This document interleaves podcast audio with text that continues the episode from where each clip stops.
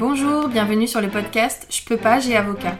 Le podcast qui va vous faire découvrir la relation avocat-client autrement. Nous sommes Anaïs Goulpeau et Sarah Kebir, avocates associées dans le cabinet Wave Avocat. Et notre but avec ce podcast est de rendre l'avocat accessible. Ici, vous trouverez des discussions, des partages d'expériences, voire des confidences, mais aussi des réponses concrètes à vos questions juridiques dans nos domaines. Grâce à un langage adapté, des réponses claires et de la bonne humeur, nous espérons pouvoir répondre à vos questions et inquiétudes et peut-être vous donner une nouvelle vision de l'avocat.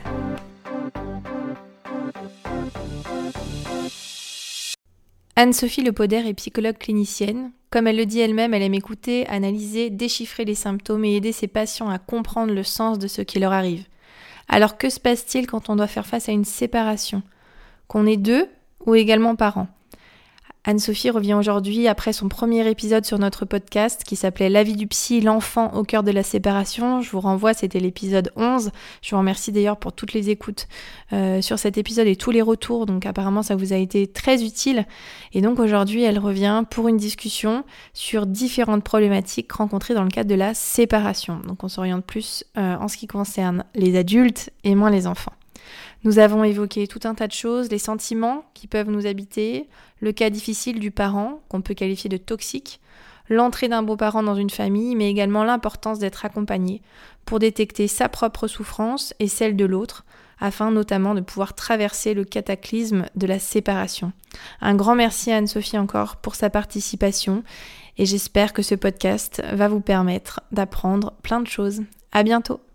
Bonjour à Sophie, merci de revenir sur le podcast. Là, on va aujourd'hui euh, parler des parents, de la séparation des parents ou même des problématiques euh, beaucoup plus larges, puisqu'on a vu la dernière fois tout ce qui concernait les enfants. Donc, je vous renvoie à notre épisode euh, qui concernait les enfants et je vous renvoie aussi au compte Instagram d'Anne-Sophie qui s'appelle La Belle Vie Psychologie où vous trouvez plein d'informations et notamment euh, plein de, de, livres, parce que tu fais beaucoup de posts sur les... Tous les mercredis, il y a un post sur les livres jeunesse, et puis euh, après, le vendredi, il y a des tips, les tips du vendredi avec plein d'astuces, euh, et, chaque semaine, il y a un thème qui, est, qui est développé.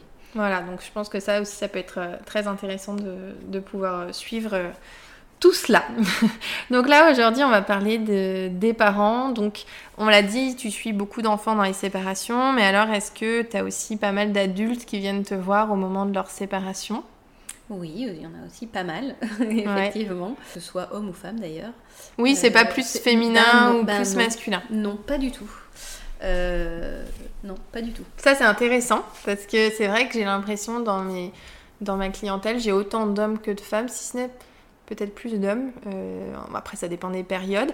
Euh, mais j'ai quand même, moi, l'impression que plus facilement, ça va plus être mes clientes qui vont... Euh, Les femmes vont peut-être plus en parler, plus facilement en parler, l'exprimer. moi, en thérapie, je ne peux pas dire que j'ai plus de... Pour ces problématiques, ou même pour, les, même pour d'autres, je peux pas dire que j'ai plus de femmes que d'hommes. Il y a même des périodes où c'est euh, l'inverse, non? Mm.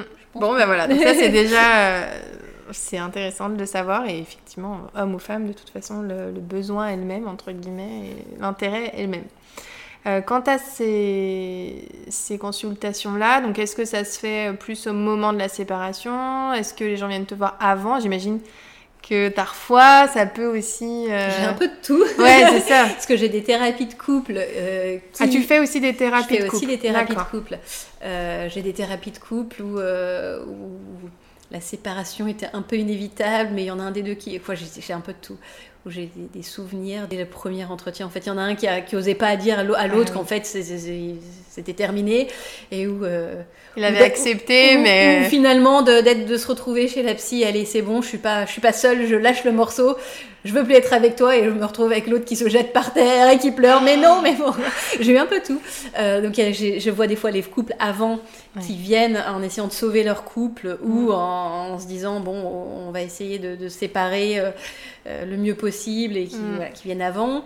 Euh, j'ai aussi plein de couples hein, qui viennent en thérapie de couple et qui vont bien après. Ouais, c'est ça que je me demande, c'est est-ce que ça alors, est-ce que ça fonctionne? Parce que moi, je suis après, hein, voilà. Donc moi, la, les gens chez qui ça n'a pas fonctionné. la plupart euh, du temps, heureusement, les gens qui viennent en thérapie de couple, c'est des gens qui ont envie de se remettre en question, qui ont mm. envie que le couple fonctionne et que ça aille bien. Et déjà, rien que quand on a cette envie-là, en général, c'est que ça se passe pas si mal. L'issue est plutôt Mm. positive. Non, non, heureusement en thérapie de couple. Donc ça fonctionne quand ça même. fonctionne. Ouais. Conseil du coup, si non, on après, est. ça euh, dépend. Ça dépend euh, si on attend trop longtemps, ça dépend euh, Mm. le motif. Ouais, ça dépend. Oui. euh, Mais non, non, il y a plein de thérapies de couple qui finissent qui bien. fonctionne. Donc je vois, je suis des couples du coup qui sont pas encore séparés. Quoi, je- ça Mhm. m'est déjà arrivé d'avoir des couples pas encore séparés et qui se séparent, euh, Mhm. euh, donc même sous mes yeux, Ouais. Euh, ou des couples qui sont en train de se séparer, Mhm. ou parfois que je vois après. Donc j'ai un peu, un peu tout. Des couples, euh, après, une fois qu'ils sont séparés, tu vois l'un ou l'autre. tu vois plus ensemble coup, du tout. Pour le coup, on voit plus ensemble. Et en plus de. Alors, je dis ça, et ça m'est arrivé une fois de recevoir. Alors, c'était. Euh, je, je crois que je les ai vus une fois ou deux. Euh, mais des parents qui, euh, qui étaient séparés Mhm. et qui avaient peur de mal faire. Mais c'était chouette parce qu'ils étaient plutôt, du coup, euh, en lien tous les deux. Ils avaient Mhm. peur de mal faire pour leurs enfants. Et du coup, ils venaient consulter tous les deux pour savoir quoi faire ouais. quelles étaient les meilleures euh, décisions à prendre pour leurs enfants Mais en, en général, quand ça se passe comme ça, c'est qu'il n'y a pas besoin de Mhm. psy. Ouais, c'est ça. Donc, je les ai- j'ai pas dû les voir souvent. Après, quand, euh, quand les, les- les parents sont séparés, je suis un seul, seul des deux, des et, deux. euh, et le, le psy ne, suit, suivra surtout pas L'autre. Ouais. en même temps, non. Oui, ça risque Ah sinon bah, de poser des ah petits oui, soucis. non, non, c'est pas possible. Il faudrait ouais, un autre thérapeute. Bah, c'est comme nous, hein, on peut pas être avocat des deux. Ouais. euh, voilà, c'est pas possible. Euh, et par rapport, euh, par rapport à ces thérapies, est-ce que tu vois des, des choses qui reviennent chez, chez tes patients, par exemple Moi, je sais que chez mes clients, je vois souvent des problématiques qui reviennent, type celui qui a pris la décision, euh, donc va porter une énorme culpabilité vis-à-vis de l'autre.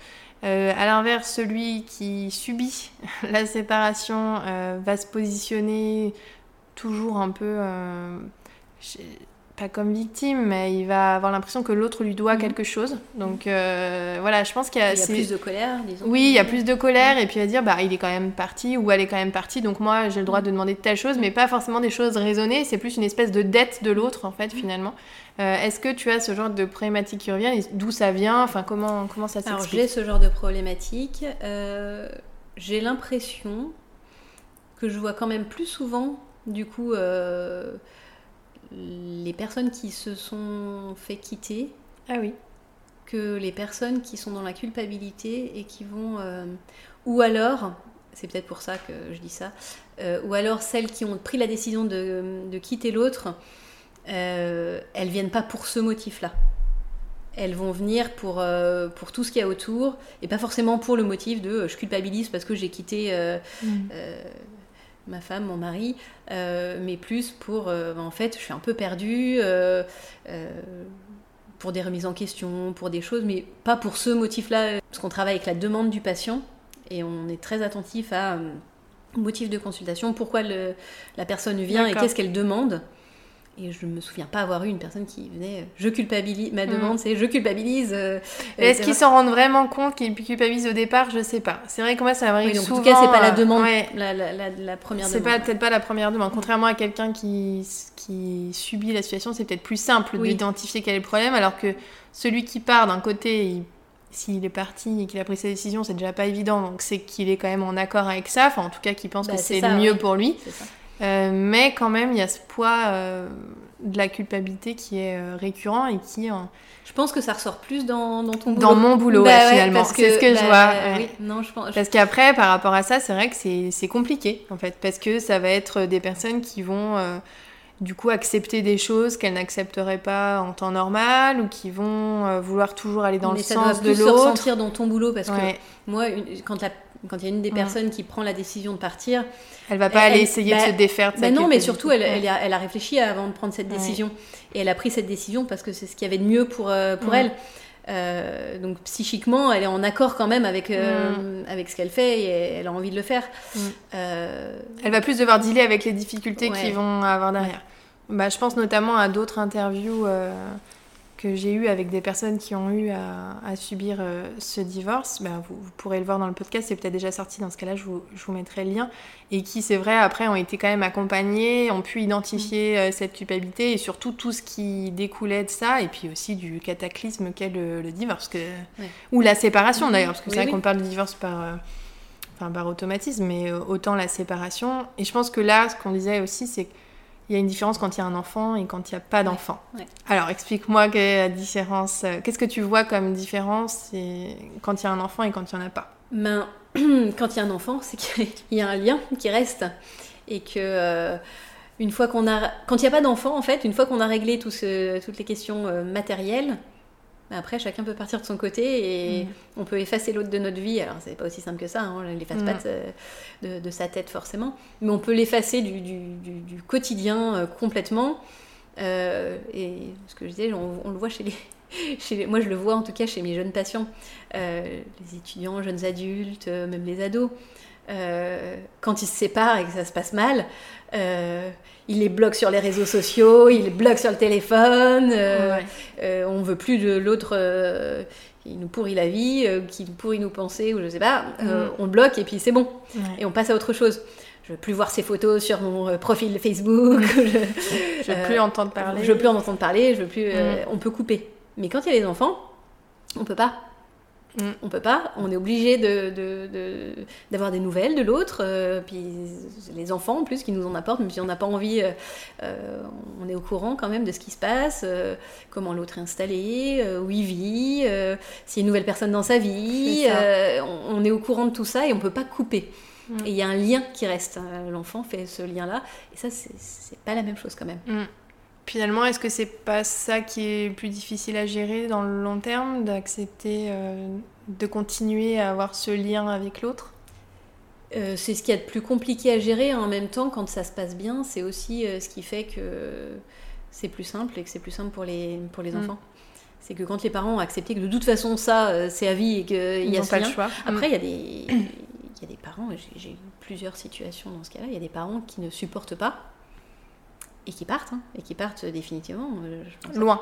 à loin où j'ai des même des, des situ- oui euh, loin où j'ai même des situations où j'ai des des, des patients euh, où les là je pense à un patient où le, le père est parti euh, il a plus de donner de nouvelles euh, a changé de numéro de téléphone n'a pas donné l'adresse alors le retrouver mais il veut plus de lien du tout parce qu'en fait euh, c'est trop je pense euh, c'est trop difficile de maintenir un lien avec son enfant qui est grand maintenant euh, quoi qui est grand. Moi, j'ai suivi la situation sur plusieurs années, donc Mm. effectivement, euh, j'ai connu l'enfant qui était euh, tout petit et qui est, qui est maintenant plus grand au collège, mais euh, ouais, ça, ça existe aussi. Des parents qui supportent Qui n'y tellement, arrivent pas. C'est tellement pas possible euh, de garder un lien avec euh, l'autre personne euh, qu'ils préfèrent même couper le lien avec leurs enfants. Oui. Ou à l'inverse, il y en a qui vont tenter de couper le lien avec l'autre parent. Ça, c'est un cas euh, que moi je vois aussi. Mais est-ce que c'est possible dans la réalité?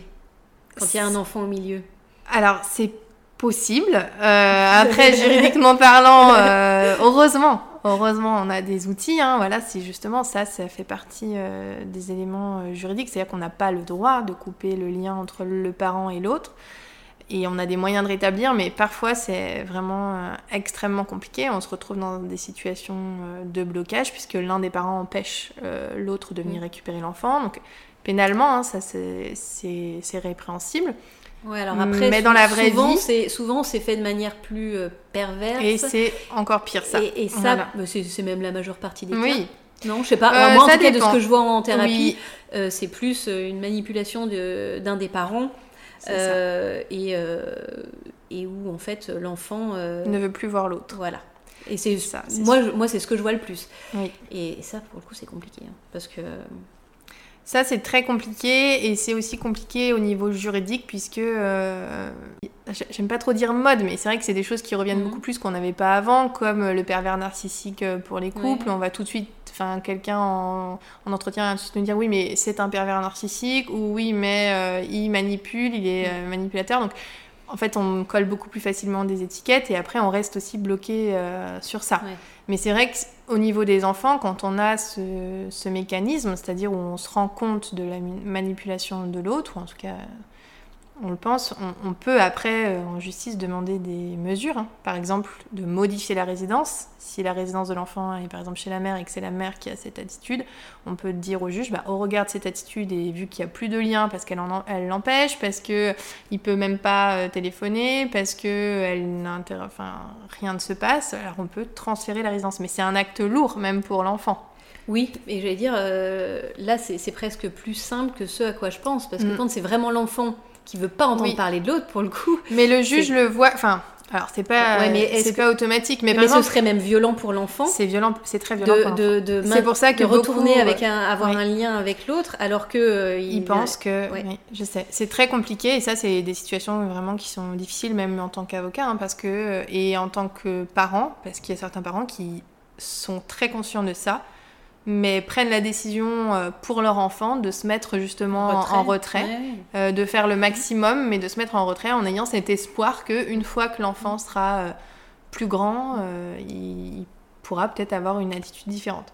Ça, je le vois souvent aussi. Ouais. Mais c'est vrai que c'est très destructeur pour les enfants parce que du coup la personne sur laquelle il Ah bah là, c'est juste, c'est sûr, ouais, pour Ouais. l'enfant, c'est complètement.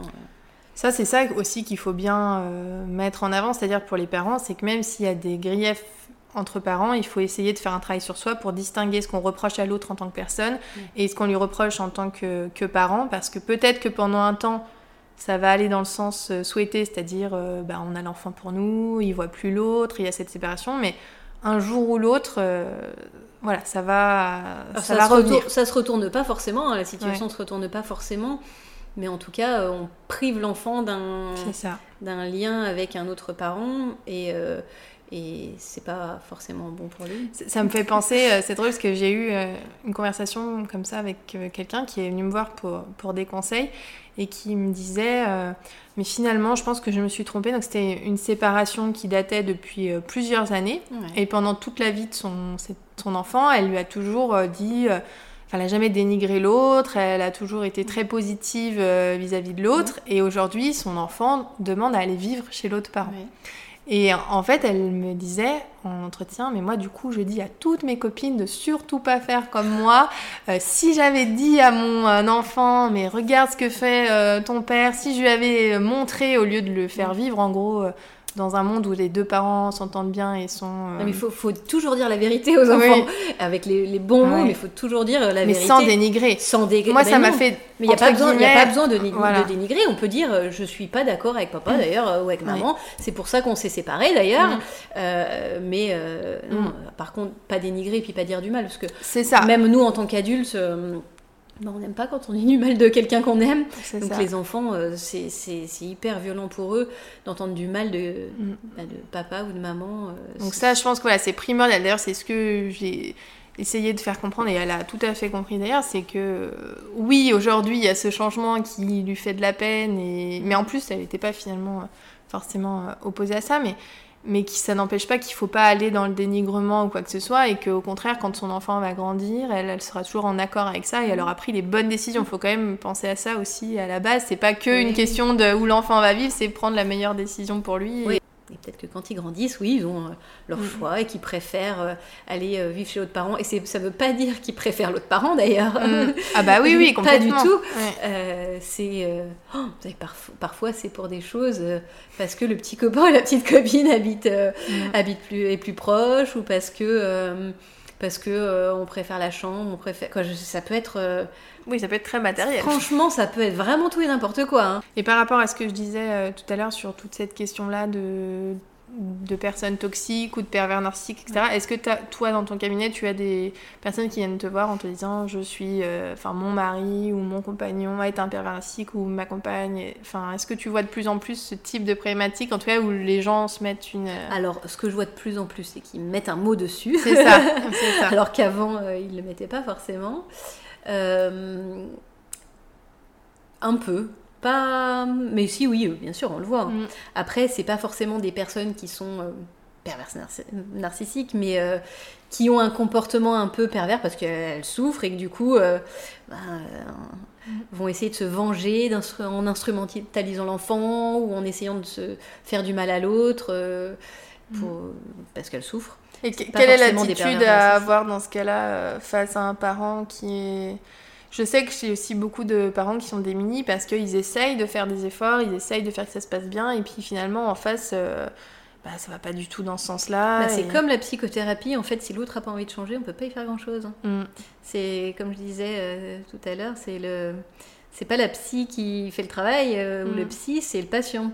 Et si euh, s'il y en a un des deux qui essaye de faire de son mieux pour que ça se passe bien, mais que l'autre a pas envie, euh, bah, ça marchera pas pour le Mm. coup. Donc, euh, et Il faut peut quand même la- maintenir sa position en, en se disant euh, pas de dénigrement vis-à-vis de l'autre. Ah oui, ça, puis ça servira à rien. Ça servira à rien. Euh, ça servira à rien. Mais Est-ce que c'est plus facile quand on travaille sur soi quand même après de, de voir la souffrance de l'autre aussi Par exemple, euh, souvent il y a des attitudes qui, qui reviennent de la part d'un parent qui a peur, qui, a, qui souffre en fait, Mhm. où effectivement il va peut-être utiliser des mauvais moyens pour, euh, pour montrer sa souffrance et puis il va peut-être faire un peu, euh, voilà, lancer des phrases comme ça qui vont faire très peur à l'autre concernant l'enfant Ouais. ou qui vont essayer de, bah, de toucher l'autre en Oui, fait, hein, de lui faire du mal autant qu'ils en ressentent certainement. Euh, et quand euh, c'est un couple, bah, l'autre va pas forcément euh, se dire ah oui mais là il souffre ou il me dit ça parce que il a mal Oui, etc. Donc je me dis que d'un côté quand après il y a un travail sur soi et qu'on le, le parent est capable de voir ça chez l'autre, c'est peut-être plus simple quand même à gérer aussi parce qu'on rentre moins dans une lutte. Ouais, alors euh, plus simple, peut-être pas, mais en tout Mm. cas, quand on comprend, oui, on... C'est ça. c'est pas forcément plus simple, hein, parce qu'on se prend quand même les réflexions dans la figure et c'est quand même Ouais. difficile. Puis on a peur aussi j'imagine. Mais c'est effectivement, ça soulage un petit peu de se dire, ok, donc en fait, euh, ça c'est de la projection, il projette son, son mal-être euh, sur moi, c'est pas... Mm. C'est c'est dirigé contre moi, parce qu'il est en colère contre moi ou elle est en colère contre moi, mais c'est pas... ça, peut aider un peu. Oui, donc par rapport à, ça aussi, nous, quand on a des clients, souvent on les envoie en médiation. Donc soit euh, à titre individuel, on va plus leur conseiller de faire une thérapie, enfin en tout cas moi, parce que je pas parler au nom de tout le monde, mais moi, si je vois qu'il y a quelque chose, je vais tout de suite dire peut-être ce serait bien que vous soyez accompagné à titre individuel. Et en ce qui concerne les deux, on va plus leur dire bah, peut-être aller voir un médiateur ou quelqu'un pour discuter de la séparation et parce que c'est important que certaines choses soient dites.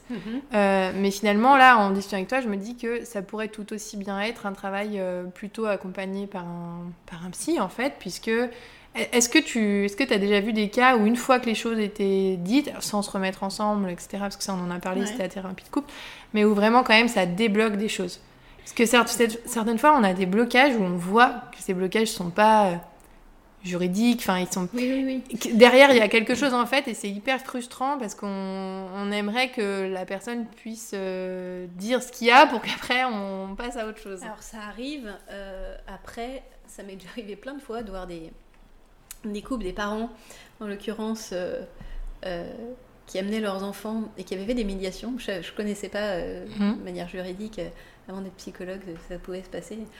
Souvent c'est un fiasco.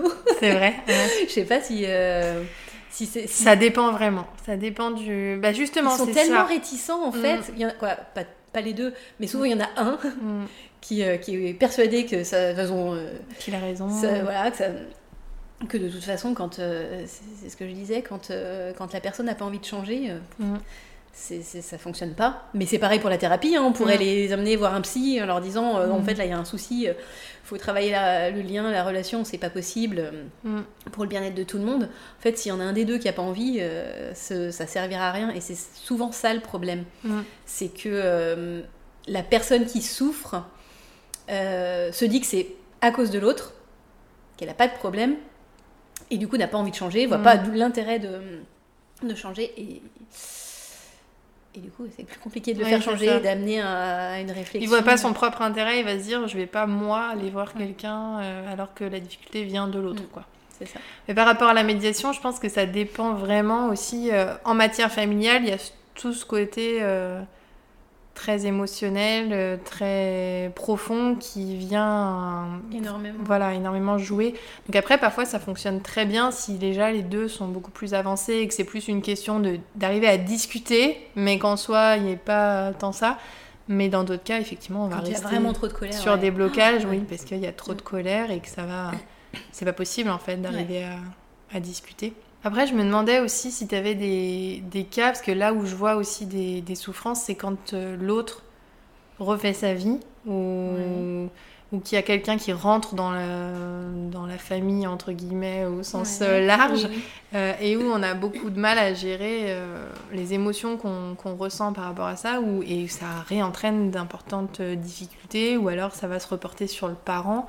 Est-ce que tu as ce genre de problématique? Ça, forcément, ça, réactive des, petites choses, mais si la, relation est apaisée entre les, euh, entre les deux, pas de raison, même si euh, potentiellement pendant quelques temps ça brasse un peu tout le monde, que ça peut réactiver des choses, il n'y a pas de raison que ça se passe mal après. Par contre, s'il n'y a rien qui est résolu avant, effectivement, ça rajoute juste une couche et un problème supplémentaire et ça peut être encore plus explosif.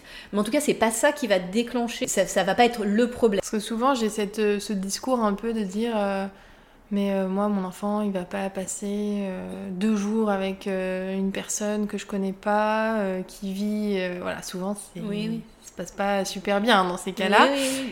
Il y a cette idée aussi un peu de qu'on prend la place, enfin que quelqu'un prend notre place, ou ça, je pense que c'est des peurs qui, qui peuvent ressortir en, thérapie par rapport à, ça. Alors ça, ça peut ressortir effectivement quand les personnes sont amenées à, à, consulter seules et à mm. parler de, leur, euh, de leurs difficultés et de, et de ce qui leur peut leur faire peur. C'est vraiment propre à chacun, propre à, à l'histoire de chacun, euh, à, l'histoire du couple, comment elle s'est terminée, comment elle a commencé. Mm. C'est, en tout mm. cas, euh, si quelqu'un le, si, si, on le ressent, c'est que mm. c'est que ça a une raison d'exister dans notre histoire, dans notre, et c'est à prendre en compte. Et c'est à travailler pour être apaisé avec ça.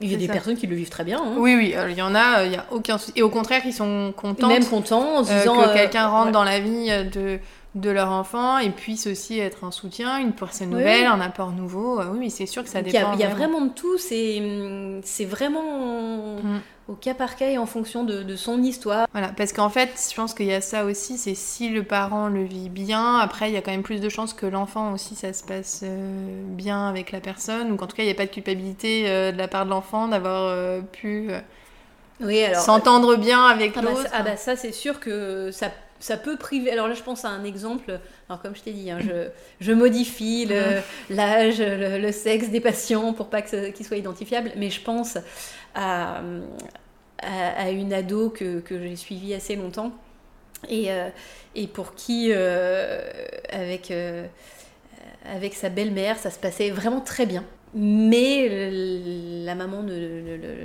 ne, ne l'appréciait pas. Et du coup, euh, même, euh, même aujourd'hui, ça se passe vraiment très bien avec cette belle-mère.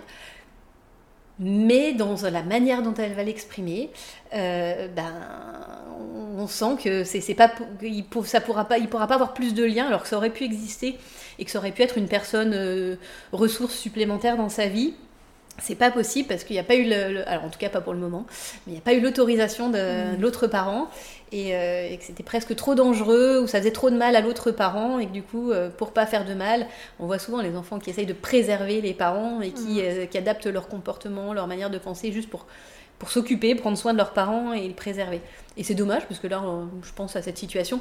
C'est pas catastrophique, il hein, n'y a rien de. Mm. C'est juste dommage parce que ça aurait pu faire une personne euh, une personne de plus ressource et euh, qui a l'air plutôt bien dans ses baskets, et tout le monde a l'air plutôt bien dans ses baskets euh, dans cette situation. Mais je pense que c'est important de le dire que c'est que l'enfant il a ses deux parents euh, et après il peut avoir d'autres personnes qui euh, gravitent hmm. autour de lui sans que ça vienne mettre en danger la relation avec ses deux parents qui restera euh, unique en fait de qui restera unique et si elle doit mal se passer ce sera pas parce qu'il y a une autre personne hmm. qui s'est mis au milieu et voilà c'est pas hmm. et notamment aussi pour les enfants plus jeunes il va pas y avoir de là, je le dis pour que ce soit euh, aussi entendu, mais il ne va pas y avoir de confusion chez l'enfant euh, sur qui, euh, qui sont les parents. Et voilà, ça va juste être une personne supplémentaire, comme d'ailleurs ça pourrait être quand il est gardé, ou un ami, ou un parrain, ou une marraine. Voilà, c'est un peu le même, Après, ça, peut, ça peut apporter du plus à l'enfant quand c'est bien géré par tout le monde. de se dire, bah, quand, quand je suis chez maman, il y a, y a quelqu'un qui prend soin de moi en plus euh, et qui peut euh, gérer si maman est pas là ou si maman euh, est pas disponible, voilà. Et quand je suis chez papa, bah, il y a quelqu'un qui est disponible aussi pour moi, qui peut gérer si papa est pas disponible. c'est que du plus, hein, pour le coup, c'est que du bonus. Mais faut c'est dans les cas où ça se passe bien. Ça se passe bien, ouais. Bon, après, il y a bien sûr des personnalités où là, c'est indépendant des parents, on n'en parle pas parce que c'est vraiment, il n'y a pas de possibilité d'avoir un impact plus important. Et par rapport à la séparation, moi je dis souvent à mes, à mes clients, bah, en fait c'est comme un cataclysme, je dis souvent ce mot parce que c'est vraiment ce Mm. que je ressens quand je les accompagne, c'est que c'est un cataclysme, ça change toute une vie, hein, Mm. euh, voilà, du point de vue le plus matériel jusqu'au point de vue le plus euh, psychologique justement. Mm. Et est-ce qu'il y a des phases comme ça par lesquelles on, les patients passent quand ils ont une séparation ou une rupture de lien avec quelqu'un qui a été important dans leur vie et quelles sont-elles? Alors après, euh, c'est un deuil à faire, mais pour le coup, euh, il peut y Avec avoir- une il- personne qui est toujours là. il- voilà, avec une personne qui est toujours là, et il peut y avoir des phases, mais il peut y avoir aussi des phases qui durent éternellement. Eh Je sais pas, par exemple la colère, en l'occurrence, on peut le voir. hein. Ça reste, a- chez, chez certains couples, il il y, a, il y a des personnes qui dépassent pas le stade de la colère et qui restent en colère toute leur vie après l'autre. Mhm. Et ça, ça- il y a pas de temps, la temporalité peut être tellement euh, différente d'une personne à l'autre. Euh, ça aide pas forcément de savoir. De savoir euh, quelle Ouais. étape. Tout ce que. Non, oui, même pas. J'allais dire tout ce qui peut aider, c'est de se dire qu'après, ça... Ça un, jour, un ça ira quand même mieux que ce qu'on est en train de vivre là maintenant. Mm. Et en même temps, quand on non, de le savoir, ça, ça aide pas forcément, mais sur le moment. Mm. Mais euh, se dire, voilà, on va pas bien, on a le droit de pas aller bien à un moment quand on vit des choses difficiles. Mm. Et c'est normal. Et c'est normal, mais comme, euh, mais comme, un- comme un.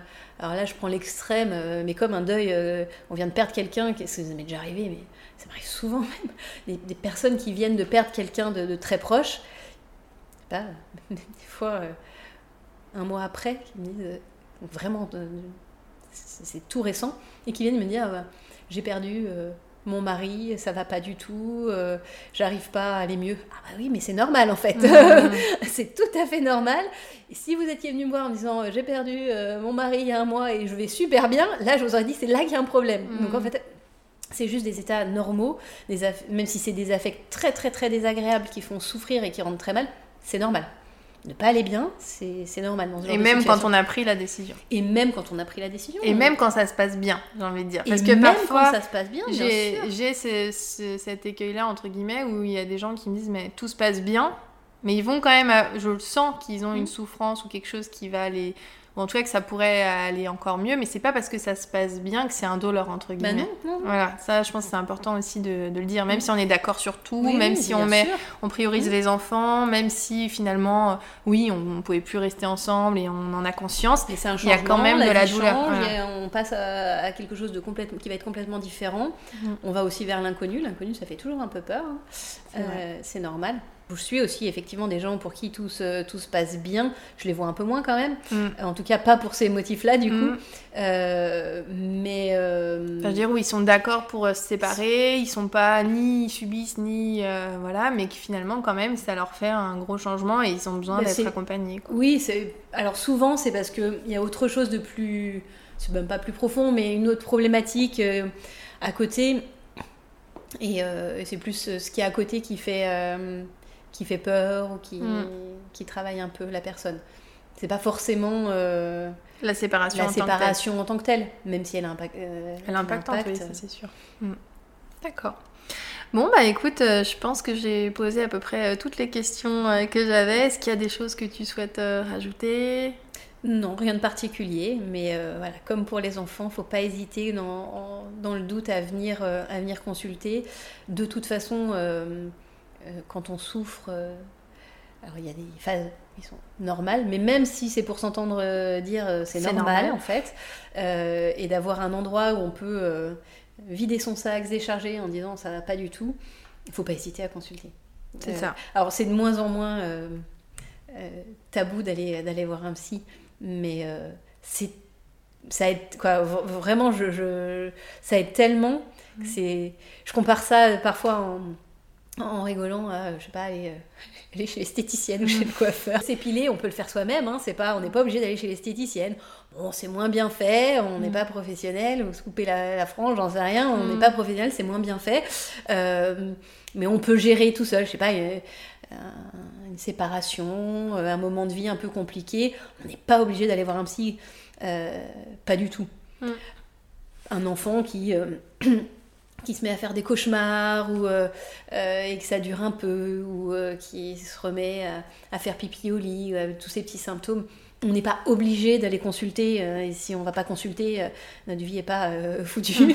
Euh, mais ça peut tellement aider, et des fois en quelques séances, Surtout chez les enfants. Alors chez les enfants, c'est magique. hein, des fois, en deux rendez-vous, c'est plié.